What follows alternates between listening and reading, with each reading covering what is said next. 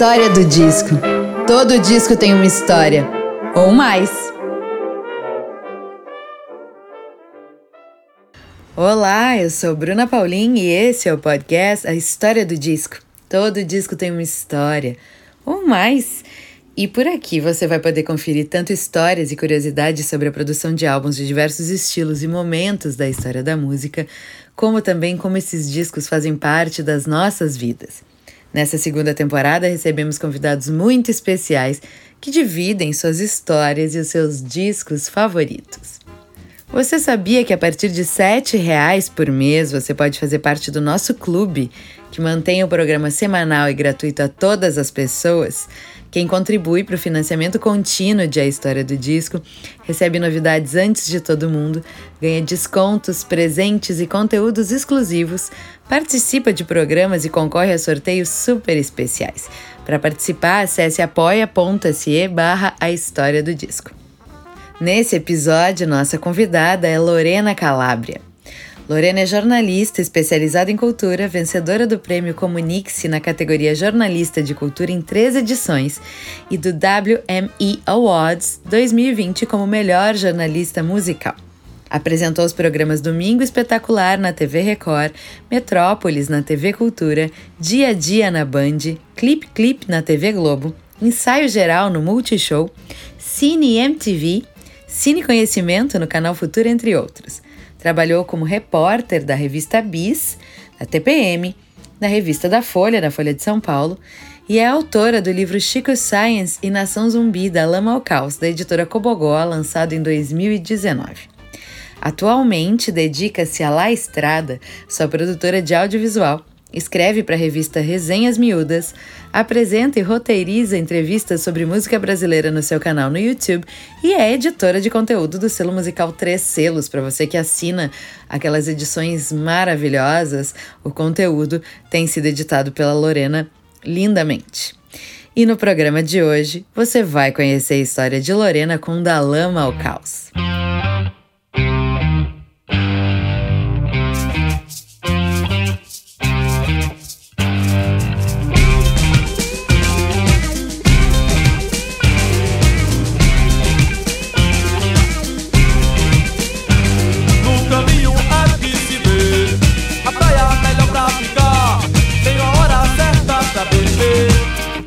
Cerveja antes do almoço é muito bom pra ficar pensando melhor. Modernizar o passado é uma evolução musical. É assim que Chico Science inicia seu monólogo ao pé do ouvido que abre da lama ao caos.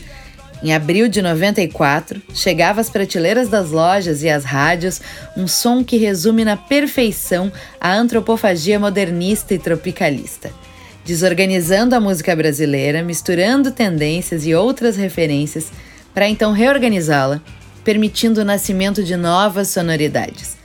Ao ouvir essa grande obra da música brasileira, encontramos elementos folclóricos da cultura nacional soterrados mangue adentro, misturados a batidas eletrônicas, batuques africanos, tecnologia, hip hop, distorções de guitarras e poesia que cutucava a ferida da desigualdade social no país. Dois anos antes, Chico Science e Fred 04, integrante da banda Mundo Livre S.A., haviam divulgado o manifesto Caranguejos com Cérebro, que apresentava os conceitos de Mangue, ecossistema mais produtivo do mundo, Mangue Town, a cidade do Recife, cortada por seis rios, e Mangue a Sena, a necessidade de uma ação rápida vinda da lama dos mangues para evitar a morte do Recife. O título de algumas faixas também traz referência a outros gêneros musicais e esses cruzamentos tão eficientes que surgiram. É o caso de Maracatu do Tiro Certo, que tem uma citação à faixa Sure Shot dos Beastie Boys, que traduzida significa tiro certeiro. Samba Macossa, por sua vez, traz referência a Soul Macossa, um grande sucesso do músico camaronês Manu Dibango. E já Coco Dub estabelece a conexão entre o coco nordestino e o dub jamaicano. A perfeição que Oswald de Andrade sonhou em 13 faixas, num total de 50 minutos. E assim fez da lama ao caos. Mas o resto eu deixo pra maravilhosa expert falar, afinal Lorena navegou em profundidade nessa história. E com vocês, a história do disco de Lorena Calabria. Mas há fronteiras dos jardins da razão.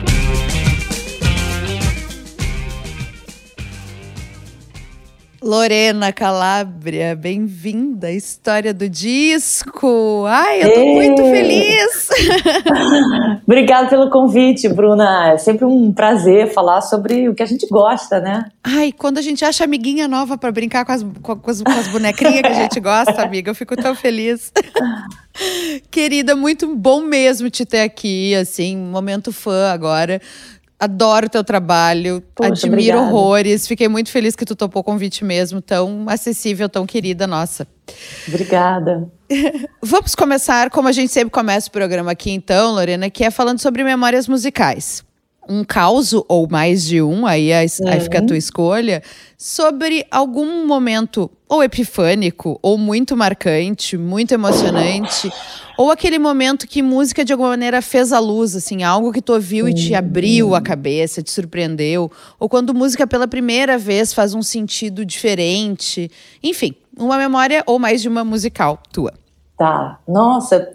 Bom, é difícil, mas eu vou eu acho que esse, esse momento da música me pegar, eu lembro muito ainda de final da infância, o começo da adolescência, quando eu, eu ouvia muito rádio, né, que na época era, era a fonte de informação, e acabava assim gravando fitas e brincando de fazer a minha rádio.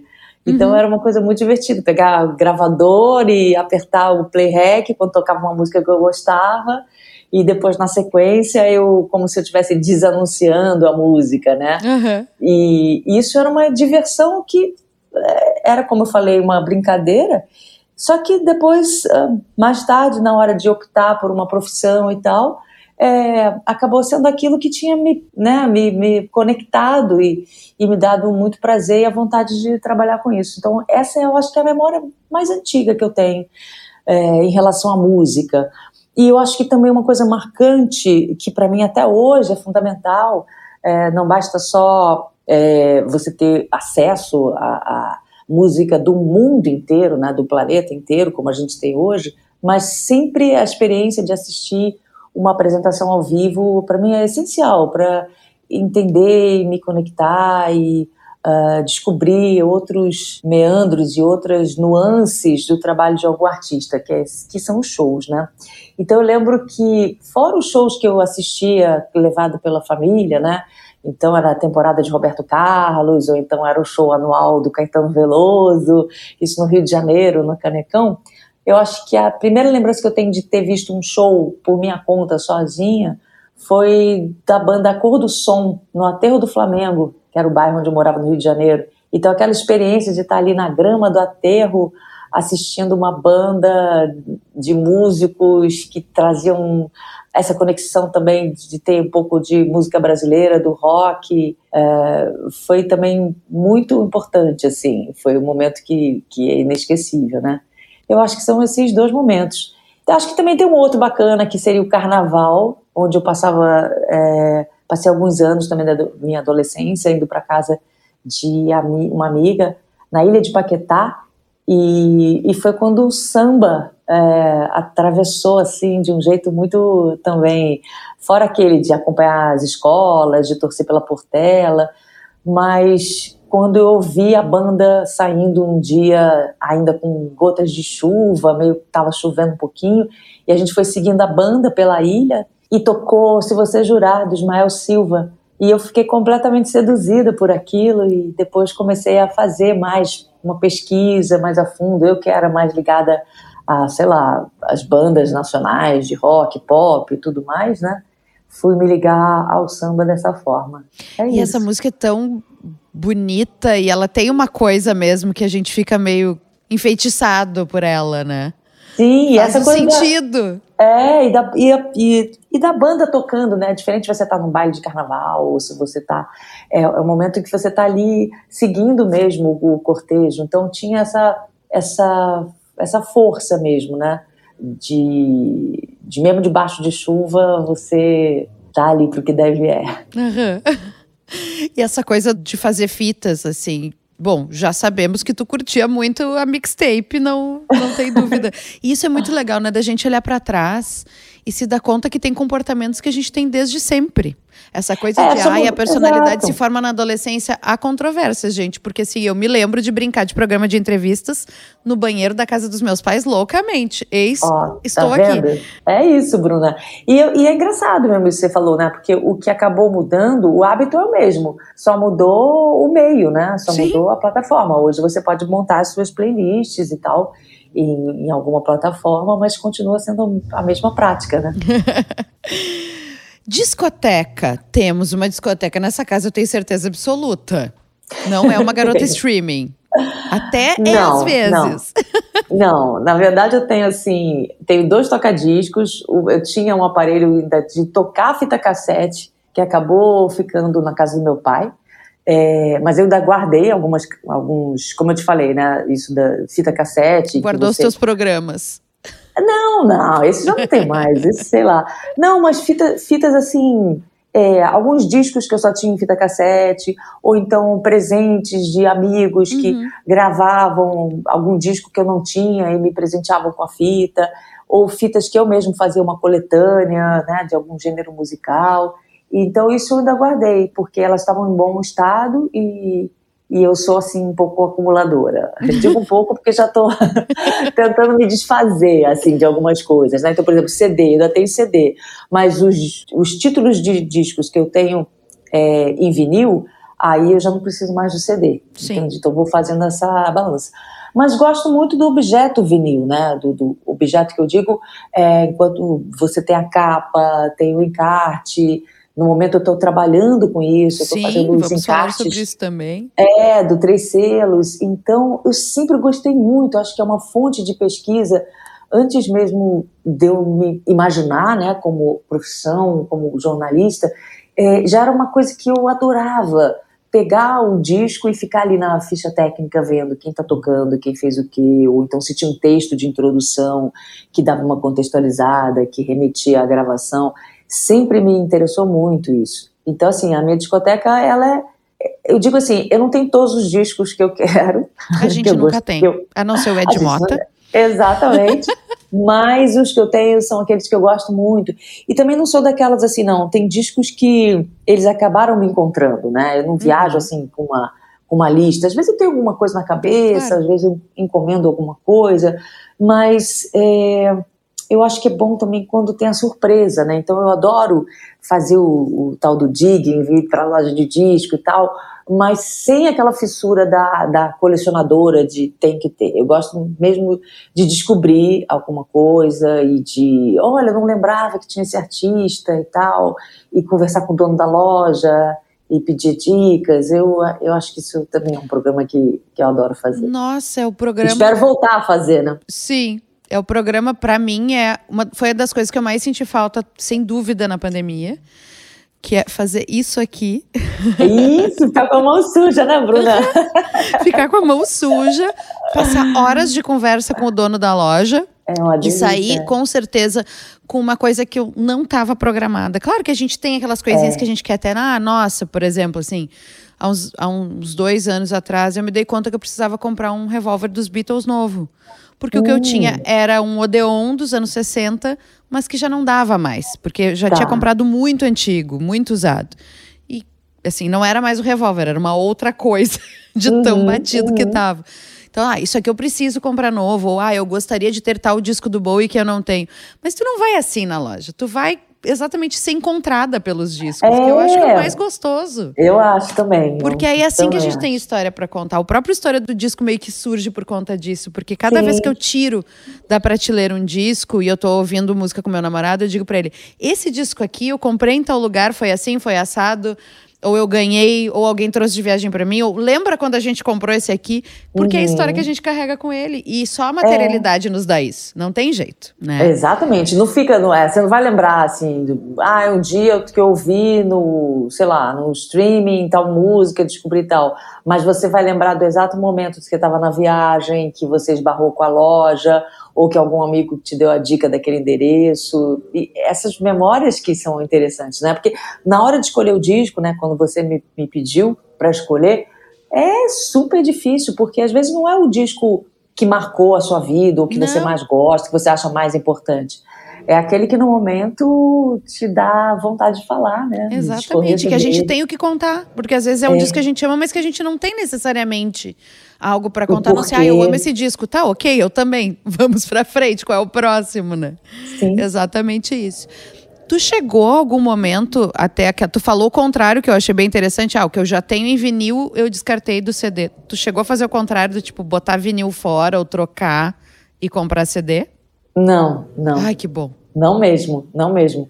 Eu já tive que, já fiquei um tempo sem tocar discos entre uma mudança e outra, porque já tinha quebrado e tudo mais, e, e, aí aquela coisa de não ter mais manutenção, né? Porque a gente ficou também um tempo sem ter uma fábrica no Brasil, então Sim. também não tinha aparelho e tal, e os aparelhos nunca deixaram de ter, mas eu digo assim, é, os DJs acabaram ficando é, com essa, vamos dizer, essa cota dos, uhum os tocadiscos, né, antigos e reformados e tal, os bons aparelhos, né?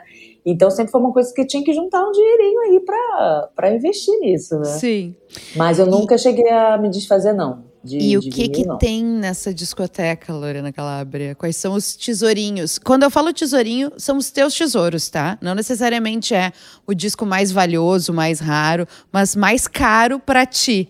O que que tu destaca, assim, da tua discoteca? Ah, eu acho que é um pouco isso, é um pouco do que herdei de casa. É, sei lá, pode ser um, um, um, Chico Buarque antigo, pode ser um disco que, que depois que teve esse carnaval aí que eu comecei a ouvir, que é um disco do Jamelão cantando Lupicínio. É, os discos que eu fui buscando em sebo, aí sim foi uma, uma busca mesmo, né? de uma cantora que eu adoro, que é a Julie London, que canta de um uhum. jeito muito suave, muito sem fazer força nenhuma, é uma voz muito pessoal e, e, com um acompanhamento também que é super cool, que é uma dos anos 50. Eu acho que seria isso. É, e eu não tenho muito assim só, de ouvir só um gênero, né? Então é um pouco, tem um pouco de tudo. Tem música brasileira, tem samba, tem hip hop, tem jazz, tem música jamaicana, africana, acho que tem pop, tudo, tem um pouco de tudo aqui. Ai, que demais. Assim que é bom. Eu gosto de discotecas variadas. E às vezes as pessoas vêm. Eu tinha uma mania de falar coleção. Aí comecei a me dar conta que quando eu falava coleção, as pessoas pensavam em método, né? Ou ter tudo de um artista. Hum. Não, gente, é a tua discoteca. Esse, esse repositório de memórias e, e, e gostos. Tu ainda compra disco, então? Tu ainda faz essa garimpadinha? Faço, opa! Tem até que me controlar, mas quando a gente ainda estava podendo viajar, né? Sim. É, às vezes eu fazia assim, eu falava, bom, eu posso comprar até, dependendo do ano, como é que estava, né?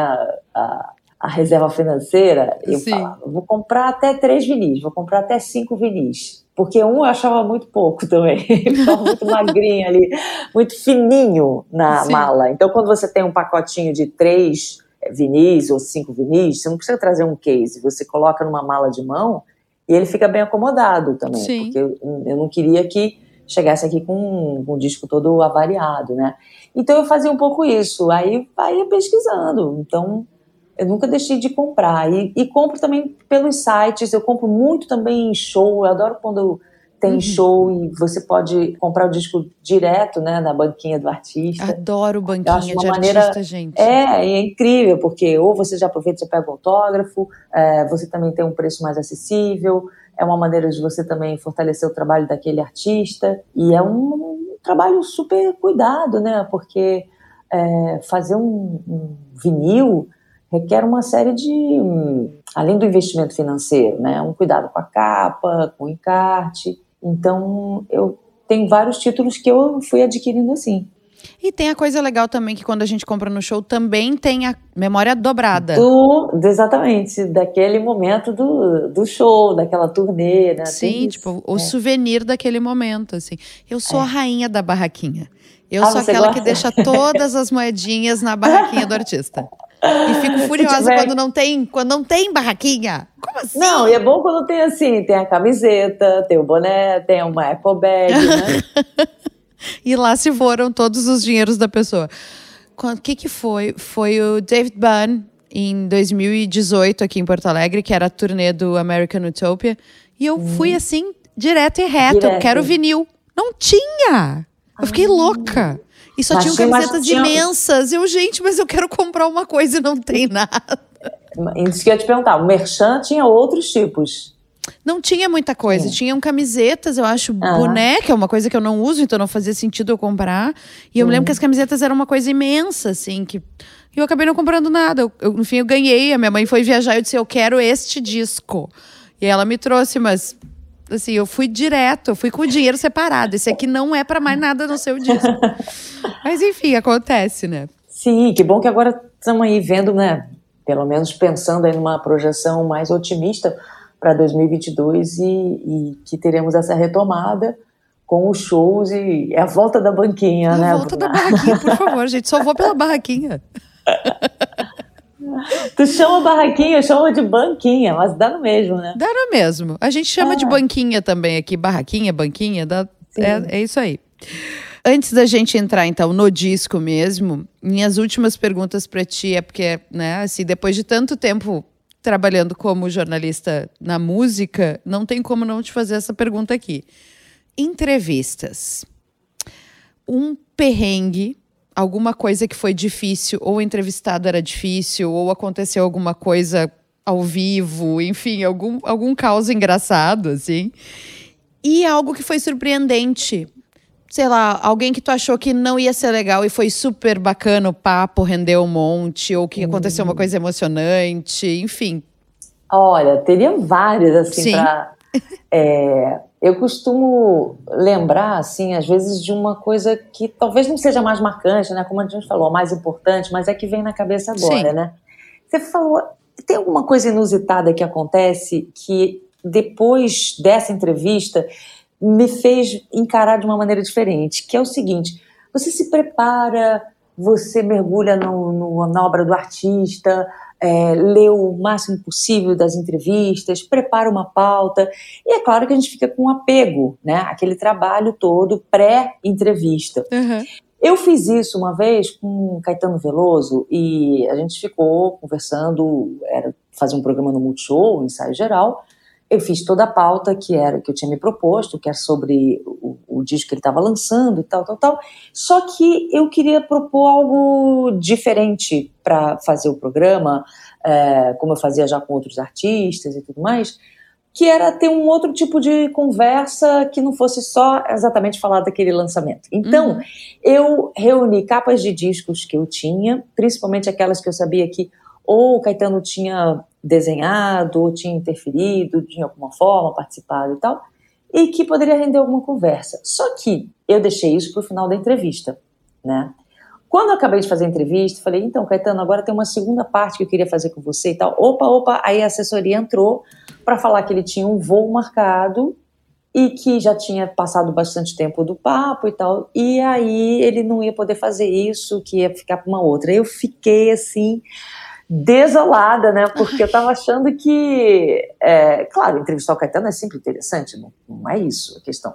É, porque eu tinha achado que aquilo ali ia ser tão bacana, bater E que ele ia curtir ele. também, né? Porque quando a gente tá fazendo um lançamento, a gente sabe, a pessoa fica meio. Mesmo que a gente se prepare, acaba meio que ficando no mesmo lugar, assim. né? Exato, mesmo que você tem, tem perguntas que você não não, Não tem vai escapatória, fugir. Exatamente, né? Então, é, para a gente é um exercício, né, de tentar driblar aquilo, para não ficar maçante também, para cair sempre no clichê.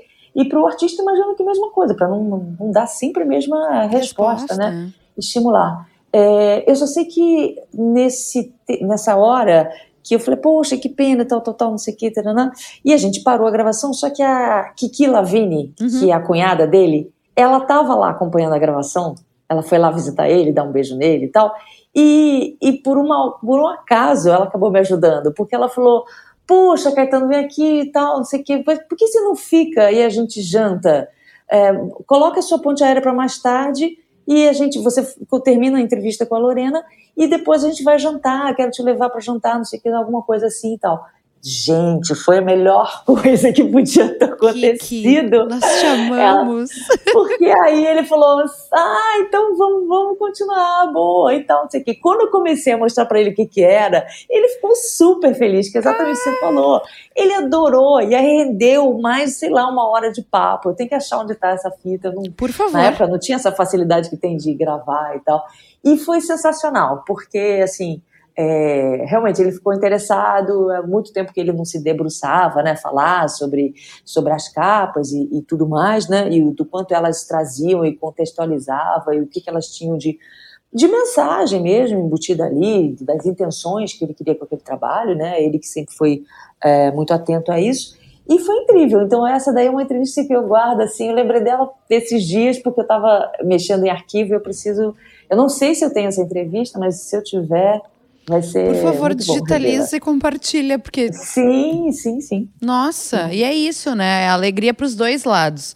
É. Não é só a, a jornalista feliz que entrevistou o Caetano, mas é o Caetano feliz de contar coisas para além da, do trabalho, né? Isso é demais. Sim, Esse encontro, sim. quando acontece, é maravilhoso. É. E outra difícil que você falou, que eu lembro também, é, desses dias eu estava falando dele, é, foi uma vez que eu fui entrevistar o Zequete isso uhum. aí na época da TV Cultura, fazendo Metrópolis, né?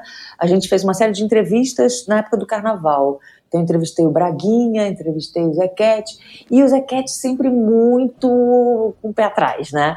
Então, ele respondia assim meio desconfiado e tal. E aí eu falei, pô, será que eu não tô agradando com as perguntas? não tá afim de responder. E teve uma hora que eu, alguma coisa que eu falei da história dele, e ele falou, pô, você tá sabendo, ô oh, minha filha, você tá sabendo muito da minha vida, hein? E aí deu uma gargalhada, aí quebrou o gelo, né? Aí eu falei, pô, Zequete, o mínimo que eu podia fazer é o é dever de casa, né? Claro, pô, vim te entrevistar, uma lenda.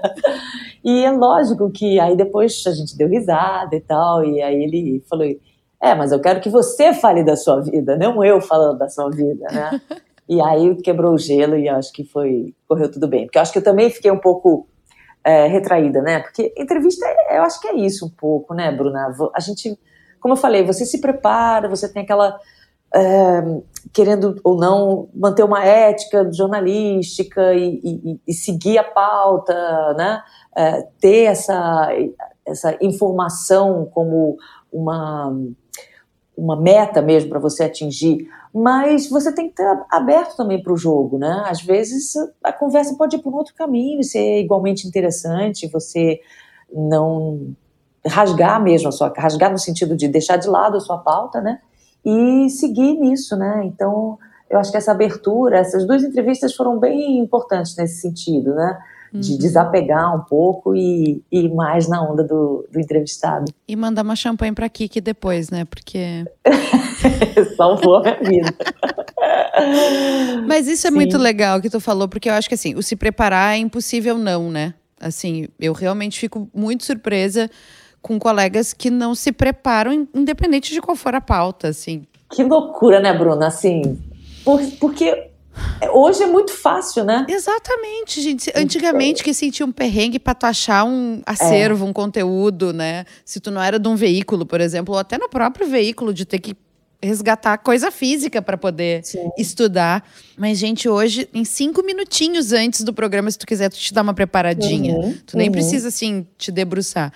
Mas eu acho que quanto mais a gente se aprofunda ou se debruça, se, né, se dedica, mais aberto a gente vai estar tá a esse jogo gostoso que é abraçar o inesperado. Porque às é. vezes é isso, a pessoa vai te trazer uma outra coisa. Ela Sim, vai te dar uma informação que, peraí, deixa eu, deixa eu jogar aqui para trás o que eu tinha organizado, porque tem uma coisa nova pra gente conversar aqui, né? É. Uh, é óbvio, por exemplo, aqui no História do Disco tem perguntas padrão.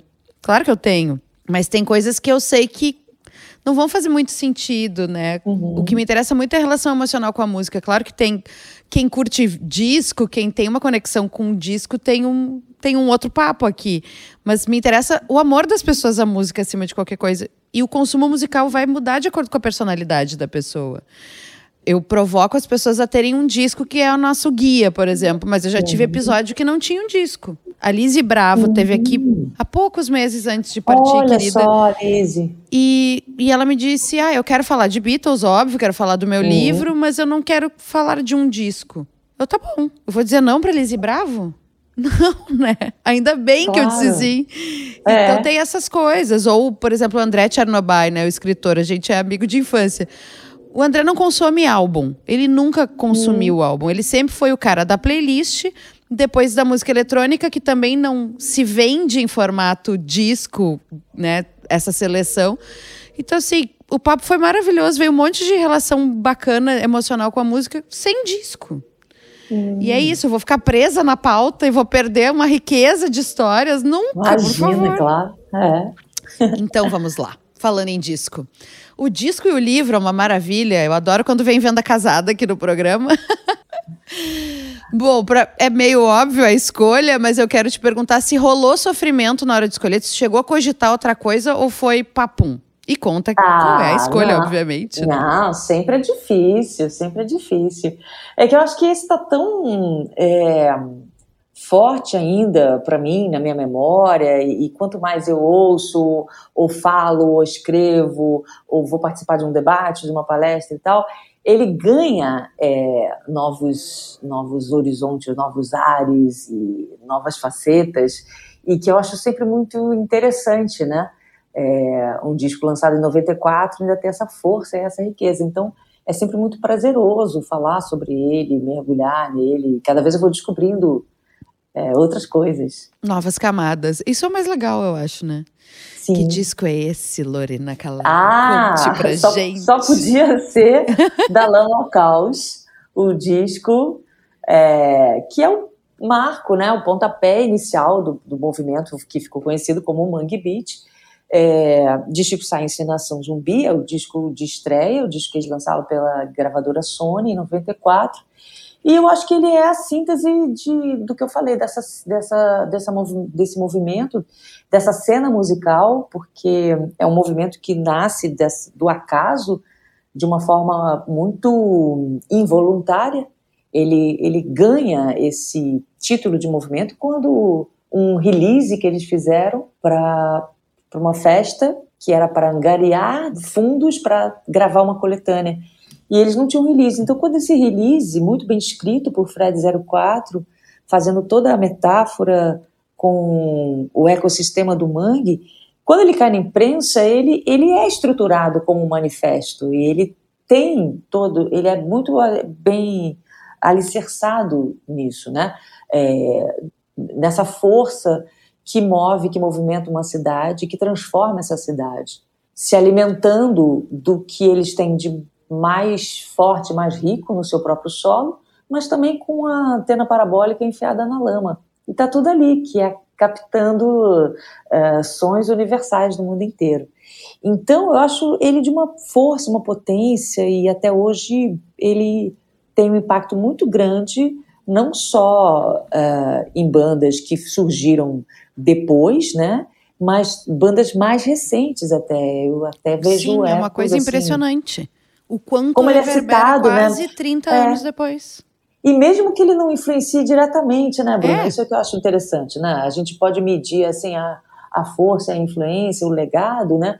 Quando não necessariamente artistas vão fazer um som inspirado no Dalamal Caos, mas ele é sempre citado como uma uma influência ou, ou algo que tenha motivado você a sair de uma, de uma inércia. Isso é que eu acho que é o, a mensagem mais forte, assim, o legado, se tivesse que é, falar. É, que é aquela coisa de obra é seminal, musical, né? né? É uma obra é. seminal. A gente mais ou menos lembra onde a gente estava quando a gente ouviu a primeira vez. Uhum. Tem outros discos que talvez não tenham tanto esse impacto, mas esse com certeza. Tu lembra da primeira vez que tu escuta esse disco? Olha, na verdade, a, a, primeira lembrança que eu tenho não foi de escutar, foi de ler sobre, sobre ele, uhum. é, porque eu estava trabalhando na, no Metrópolis, mas eu continuava lendo a Bis, que é uma revista que eu já tinha é, trabalhado como editor assistente, e principalmente prestando atenção numa sessão chamada Conexão Brasil, que na época que eu trabalhava lá,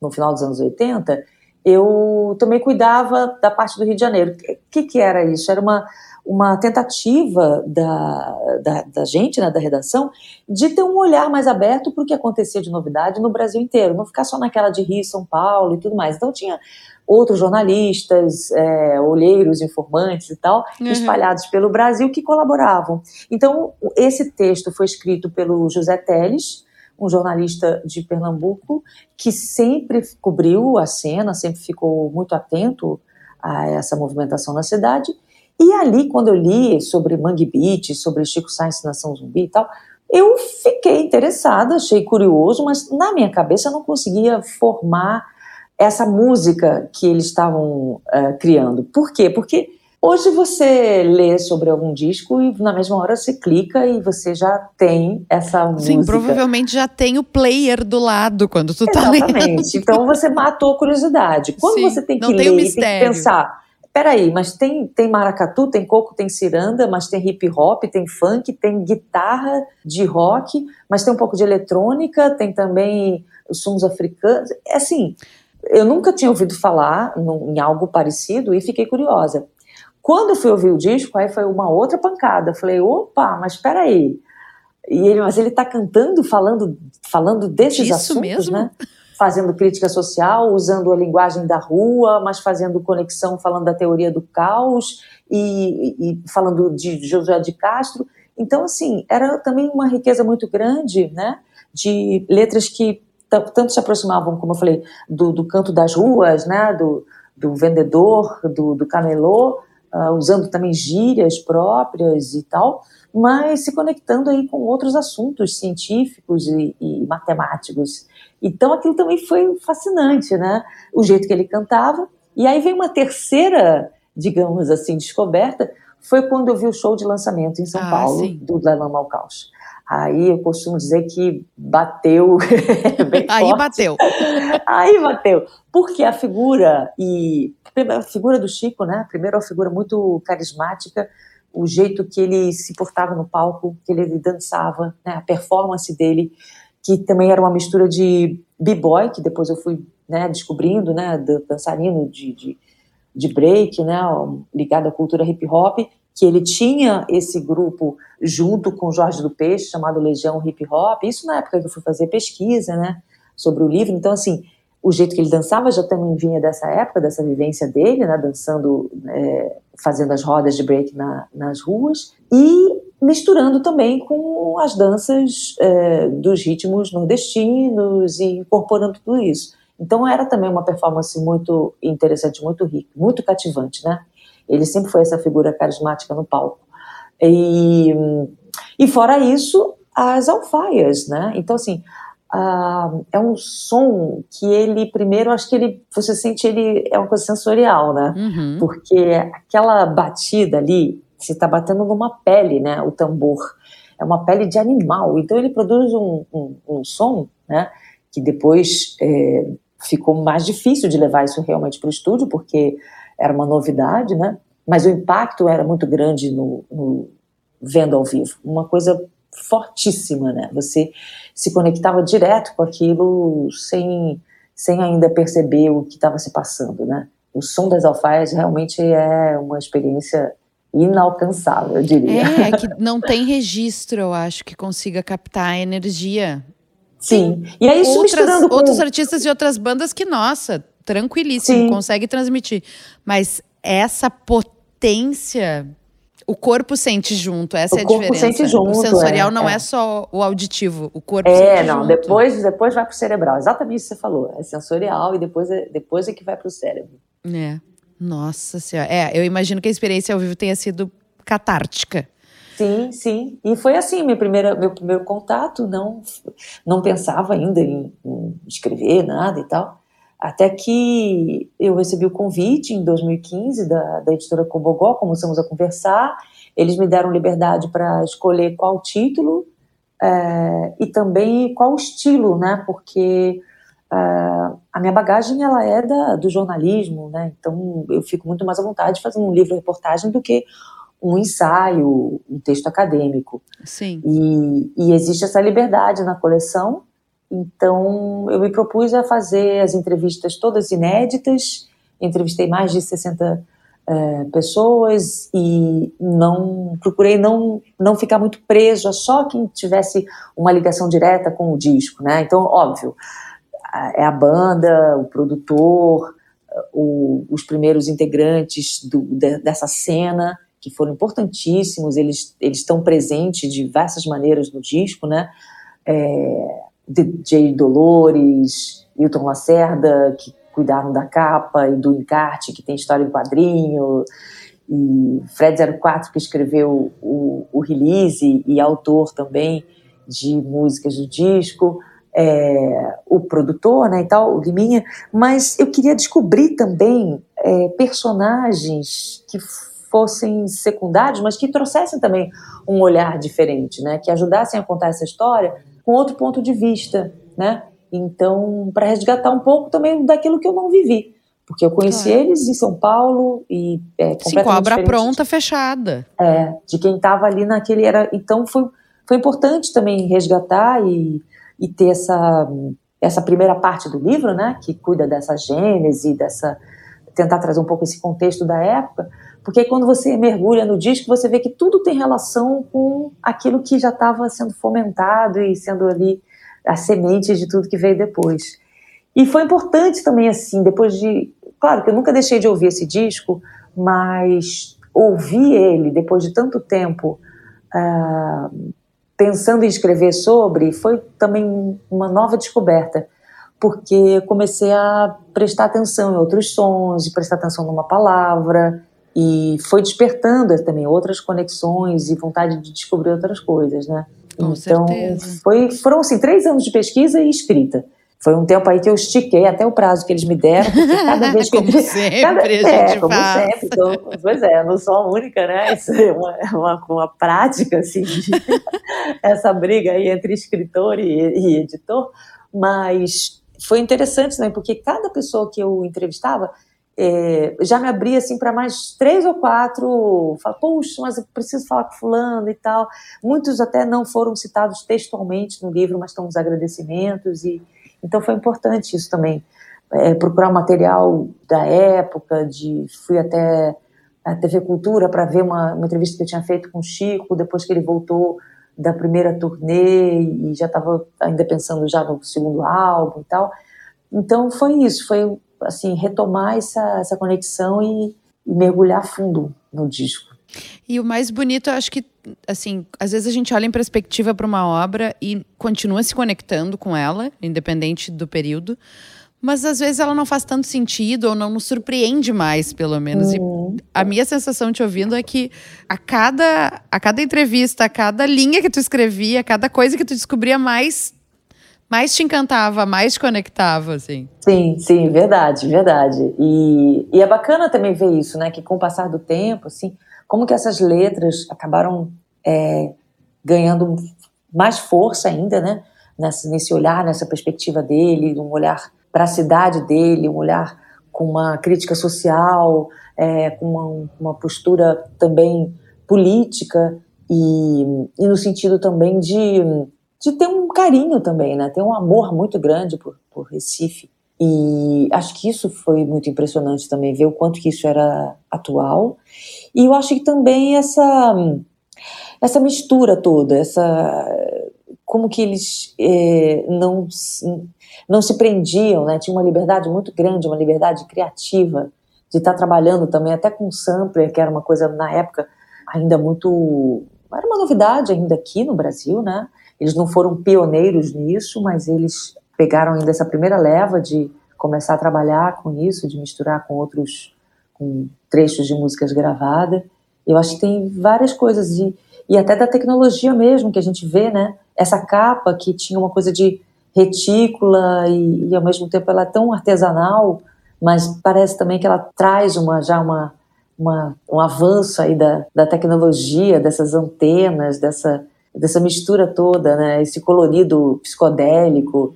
E é bacana olhar e, e ver como que eles inventavam tantas coisas com poucos recursos, é, sendo que tudo chegava um pouco mais atrasado lá. Imagina se Rio e São Paulo a gente tinha algum acesso a, sei lá, uma revista gringa, um jornal gringo para se informar e tal. e o que demorava mais para chegar na, em outras capitais era absorvido de uma forma tão intensa, né? Eles contam que eles iam para o aeroporto esperar chegar a revista Bis, Ai, ou quando alguém trazia um disco, eles se reuniam para ouvir alguma gravação de um programa inglês do John Peel, por exemplo, é, ou até de um disco do Fellini, que saiu pela Baratos Afins em São uhum. Paulo.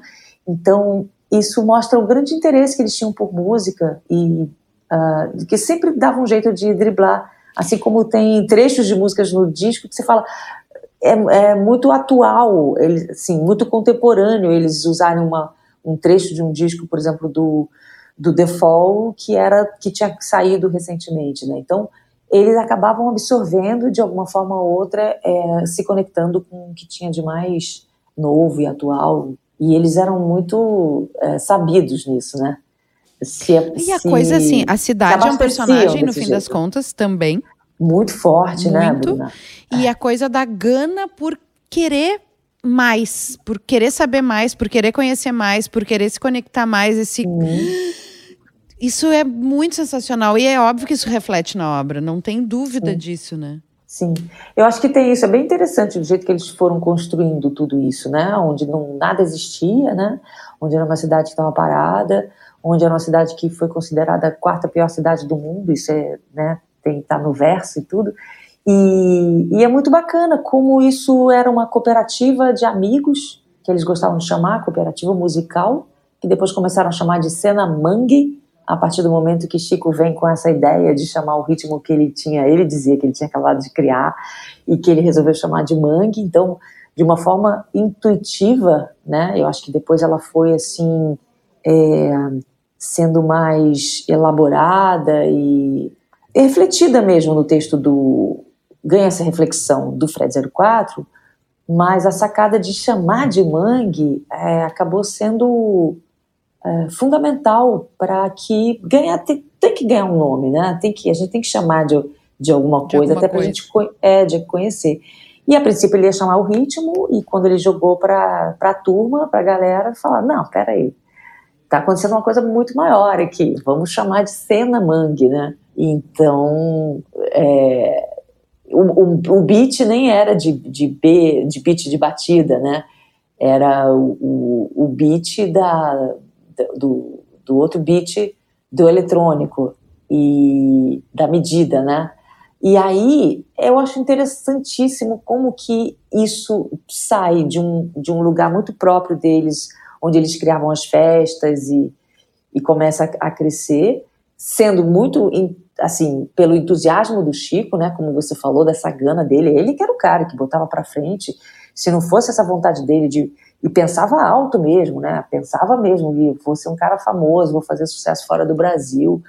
Ele tinha essa vontade e ele fazia por onde. Então ele era o cara que agitava as festas, que falava que a gente tem que fazer turnê, vamos para o Sudeste, botava todo mundo nessa pilha, até o ponto de fazer um, um disco para uma gravadora que acaba que não foi um disco super de altas vendagens, nem de uma grande execução, foi um disco muito falado, reverenciado e tal, mas de alguma forma ele não se encaixava nem para tocar nas rádios, porque ele não era exatamente um disco de rock ou de pop.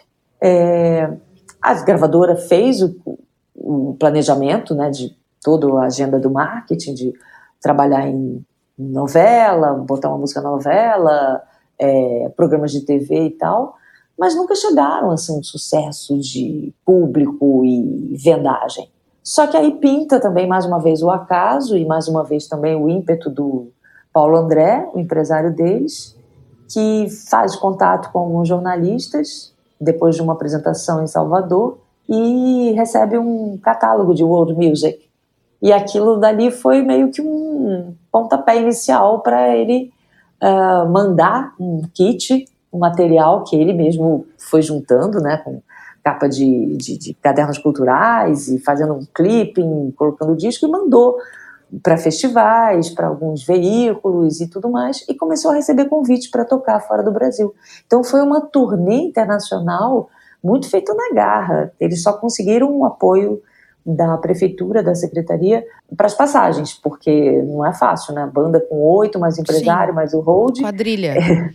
Exatamente, era, era uma turma. E foram, e foram ali cavando um show atrás do outro e passando todo tipo de perrengue, mas estavam lá no Central Park e Gilberto Gil, quando soube, também naquele ato muito bonito dele de falar, opa, não, pera, eu estou no mesmo festival que é o Summer Stage, né, que acontece ao ao ar livre no Central Park, eu quero tocar no mesmo dia de Chico Sainz Nação Zumbi. E aí a programação mudou, juntou os dois. e essas imagens belíssimas que depois renderam até um documentário, Chico Sainz e o Caranguejo Elétrico. Emocionante ver os dois dividindo também. Teve um momento, claro, cada um fez sua apresentação, mas depois é, Gil chama uh, Chico para dar uma canja. Foi muito bacana isso, muito emocionante. Ai, que lindo. Lorena, tu chegou a ter esse disco fisicamente no início, lá no lançamento. Sim. É o mesmo que tu mostrou aqui ou esse é Não, não. Esse aí tinha ficado, eu não lembro para quem que eu emprestei na época, porque nisso de mudar de casa, você falou, depois eu fiquei lembrando. Alguns discos ficaram na casa da minha mãe e depois eu não sei o que, que foram, mas assim, aqueles do coração mesmo voltaram para cá. Sim. E o meu da época, eu não sei para onde, eu não sei, emprestei para alguém. Emprestar, gente. Ai, não, não seja essa pessoa que pega um disco emprestado e não devolve. Por favor, não desfalque a discoteca alheia.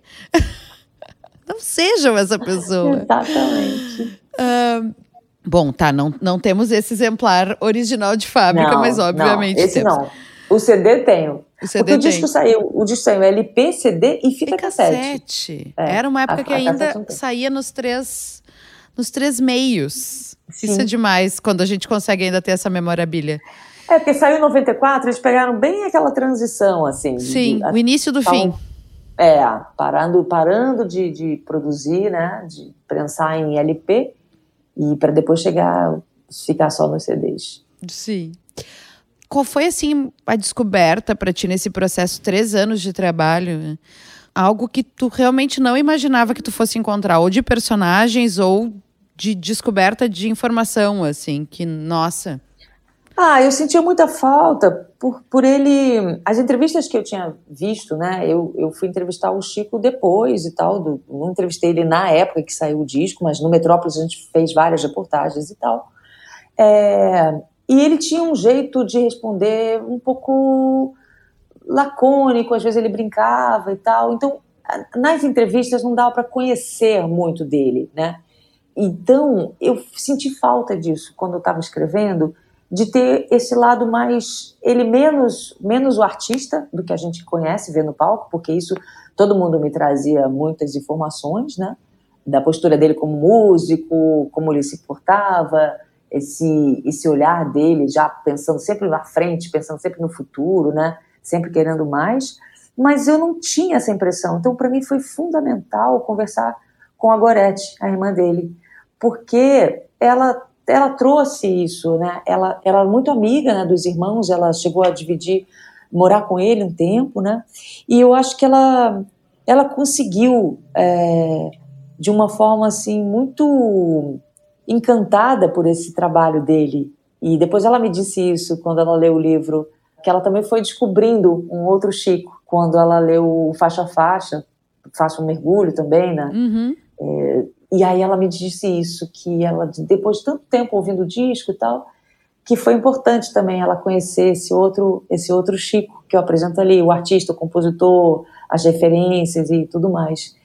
E foi muito revelador, foi muito bacana, assim, conversar com ela. Ainda fiquei um pouco apreensiva, né? Porque você está falando de uma pessoa querida que não está mais aqui, e sendo que eles tinham essa ligação tão forte, né?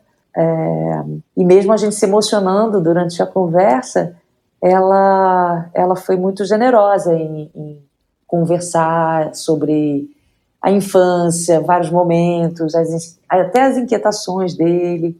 Então, esse, esse é um dos capítulos que foi mais revelador. Eu já estava assim, com o livro, acho que uns 50%, eu estava ali pela metade. E depois que eu conversei com ela, eu mudei e fui revendo várias coisas. Então, ela, ela me iluminou, né? Por, uhum. por outros caminhos. Foi muito bom, foi muito bom conversar Ai, com ela. Ai, que demais. Faixas preferidas? Consegue elencar ou, ou é aquele disco que não tem jeito. Ah, acho que Amo vai do início variando. ao fim. Amo do início ao fim. Eu acho que até as que são, é, sei lá, as menos conhecidas e tal, elas também têm uma importância ali. É, eu acho que vai variando. Eu acho que se tivesse que escolher alguma faixa, eu acho que a cidade continua sendo a mais emblemática pelos versos, pelo que ela Sim. representa. Eu acho que se fosse escolher uma, sabe, que simbol, que simbolizasse, assim, resumisse E porque ainda faz tanto trabalho. sentido, nossa. Sol ilumina as pedras evoluídas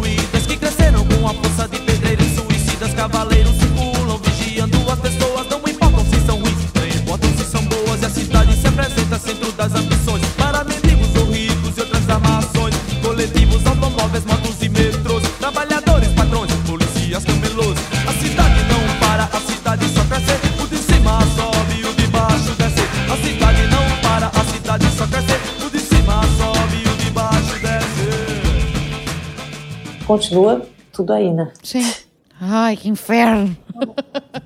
Eu queria que essa música ficasse datada. Sim, pois é. É a desigualdade que ele é. fala, né? Desigualdade social e esse avanço desenfreado, né? É, e Recife de... tem isso muito forte, né? Dessa, da coisa do mercado imobiliário ter comido o espaço público e a cidade, né? Higienizado. É, eu acho que todas as cidades acaba, né? É interessante isso, ele fala muito de Recife, mas se a gente olhar, assim, é, eu nasci no Rio de Janeiro, fui criada no Rio de Janeiro, mas moro em São Paulo a maior parte da, da minha vida. Voltei para o Rio, voltei agora para São Paulo, e a gente vê isso, né? Assim, daquela cultura de bairro que não existe mais, porque vai sendo tomado ou por, pelas é, redes né, de, de, do comércio e acabando com o comércio local, as casinhas todas indo embora para subirem prédios gigantescos, que a cidade vai ficar mais quente, uh, né, todas essas complicações, né, e, e, eu acho que isso ele sintetizou muito bem né, nessa música. É muito interessante isso, de um jeito poético e usando palavras que até hoje vão, vão ecoando, né, vão sendo citadas e tudo mais. O livro foi lançado em 2019, é isso? Isso. E tu conseguiu fazer lançamento, circular consegui, com ele? Consegui, consegui. Foi, foi, teve uma janelinha pré-pandemia, é, assim. Depois tive que parar, mas fiz, Sim. fiz. Lancei na Bienal do Livro, que foi super importante. É, né, assim, dá um orgulhozinho. Né? Óbvio.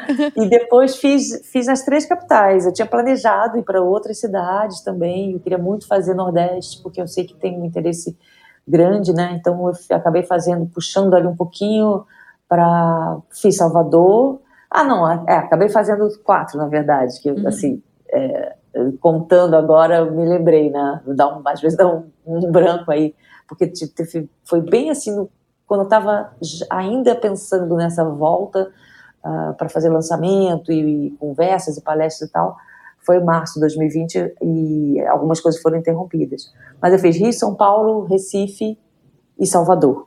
E cheguei a lançar em Lisboa também, na Livraria Ai, que demais! É. Muito bom. Tomara que tenha em Porto Alegre. Vamos querer. Ainda não li. Poxa, eu quero. Depois você me passa algum contato aí, Bruna. Vamos armar. Tá bom. Meu bem, vamos falar de Três Selos, que é um projeto muito sensacional e, e tem, tem a tua tudo mão. a ver com o disco, né? Por favor. História do disco. É, é o que eu mais. é o que Não eu mais tem como ser agora. mais história do disco. Não tem como ser mais. E é uma, assim, é um universo que sempre me encantou, como eu falei, né? E, e agora é isso, assim, desde o começo do ano, uma parceria que eu estou fazendo com três selos. É, eu adoro quando as pessoas perguntam assim: ah, você cuida da curadoria? Ou então, ah, que bacana a sua curadoria. Não, eu não sou curadora, mas é uma curadoria que eu adoro, que eu assino embaixo, porque cada vez que eles confirmam algum título, eu vibro. Gente, porque... é, é de um luxo. É, Três Selos trabalha tanto com lançamentos recentes, contemporâneos, né?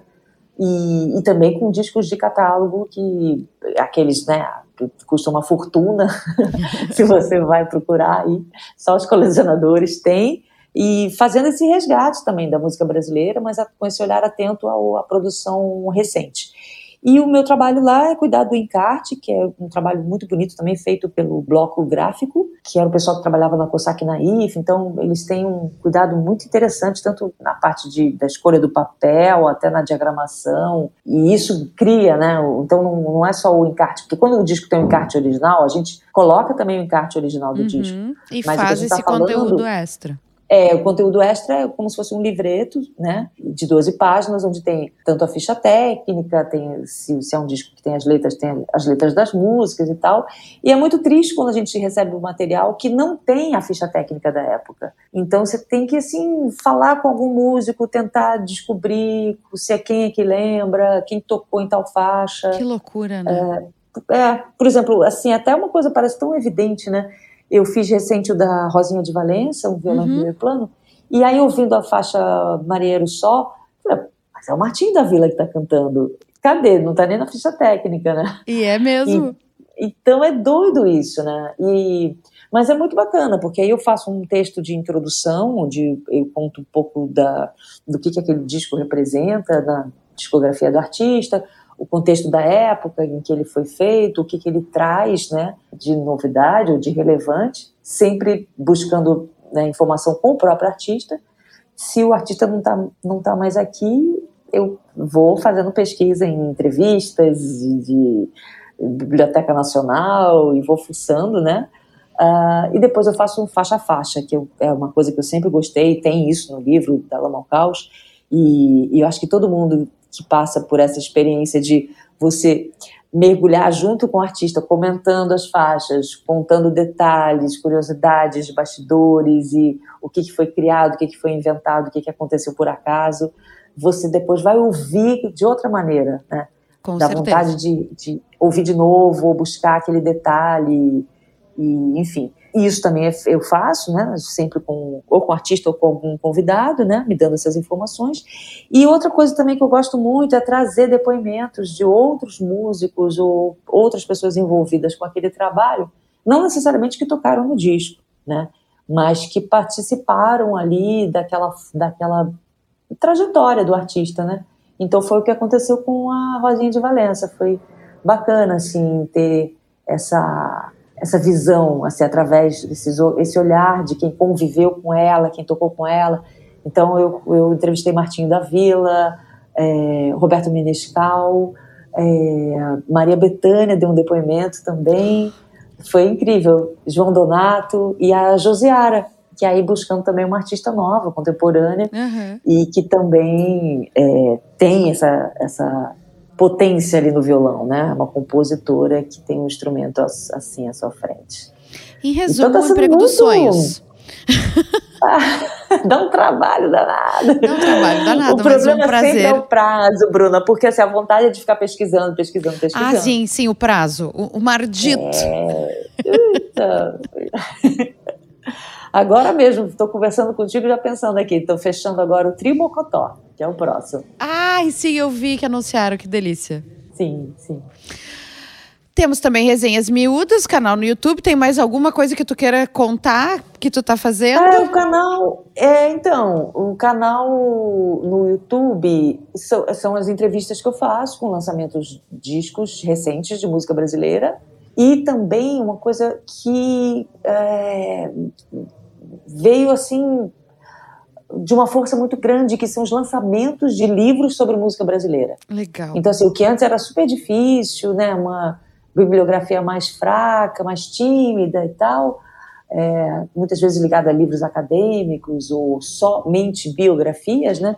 Agora a gente tem uma série de livros que são relatos que não necessariamente, né, contando só sobre um artista, mas recortes de uma época ou mesmo de artistas mais conhecidos. Por exemplo, eu fiz sobre o livro é, que saiu sobre o Roberto Carlos, que ele é um apanhado de um, uma, uma, visão crítica, um ensaio né, sobre como a crítica tratava o Roberto Carlos, que nunca foi esse, um caso de amor extremo. Ele levou muita, muita surra, né? Uhum. É, até ser, assim, sei lá, uh, revalorizado, digamos, né? E a Marília Guiar também me deu uma, uma entrevista sensacional, caí na, caí na estrada com os Novos Baianos, O livro está indicado agora. Ai, eu tô louca ler esse. É muito bacana, porque a Marília vai contando de quem viveu ali perto, Sim. né? E ela tem um texto muito sincero, muito objetivo, sabe? Sem glamorizar nada. E muito bacana esse livro, adorei também. Tá lá. Então essas entrevistas têm, têm rendido bastante ali no canal. Demais. Ai, querida, não tenho nem como te agradecer. Vou Imagina, ter que te mandar um disco do Três Selos. Vou fazer uma mixtape pra ti. É muito bacana, é muito bacana essa sua série, esse, esse podcast, porque é isso, a gente vai. É, não falando só sobre o disco, né? O disco é só o ponto de partida quando os convidados sofrem. É. Tipo, ai, eu tenho que escolher um disco. Calma, primeiro que não é o disco da vida. Não tô falando que ai, o disco da minha vida. É a história do disco. É desse disco aqui que história tu tem. E, uhum. e é só um fio condutor, é uma provocação pra gente conversar sobre tudo isso que a gente conversou Sim. aqui, sobre carreira, sobre coisas que tu tá fazendo, sobre a tua relação com a música acima de tudo. Para mim é o que mais me interessa. Porque, né, assim, tem muita gente produzindo conteúdo muito legal e muito bacana, informativo. Quem sou eu na fila do pão? Então vamos pensar uma coisa diferente aqui.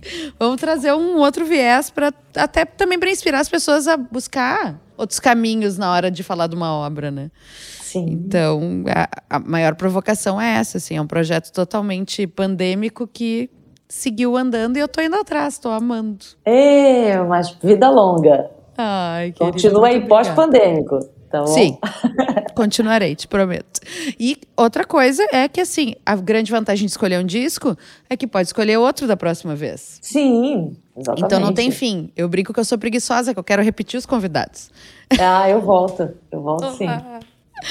Meu bem, muito, muito obrigada. Microfones sempre abertos para ti. Que da próxima vez a gente, de repente, consiga fazer presencial. Tu vem lançar o livro e a gente faz aqui juntas. E, Opa. nossa, muito obrigada mesmo por toda a troca, toda a parceria, trazer um pouquinho do teu trabalho aqui. Obrigada a você, Bruna, pelo convite. Foi um prazer, adorei. Ai, que bom.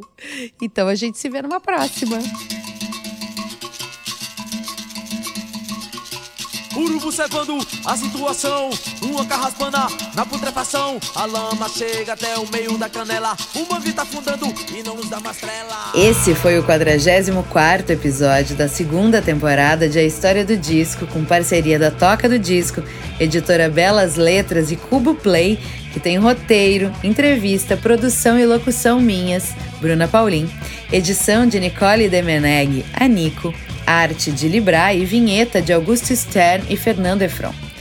Para saber mais sobre o projeto, acesse o nosso perfil no Instagram, A História do Disco.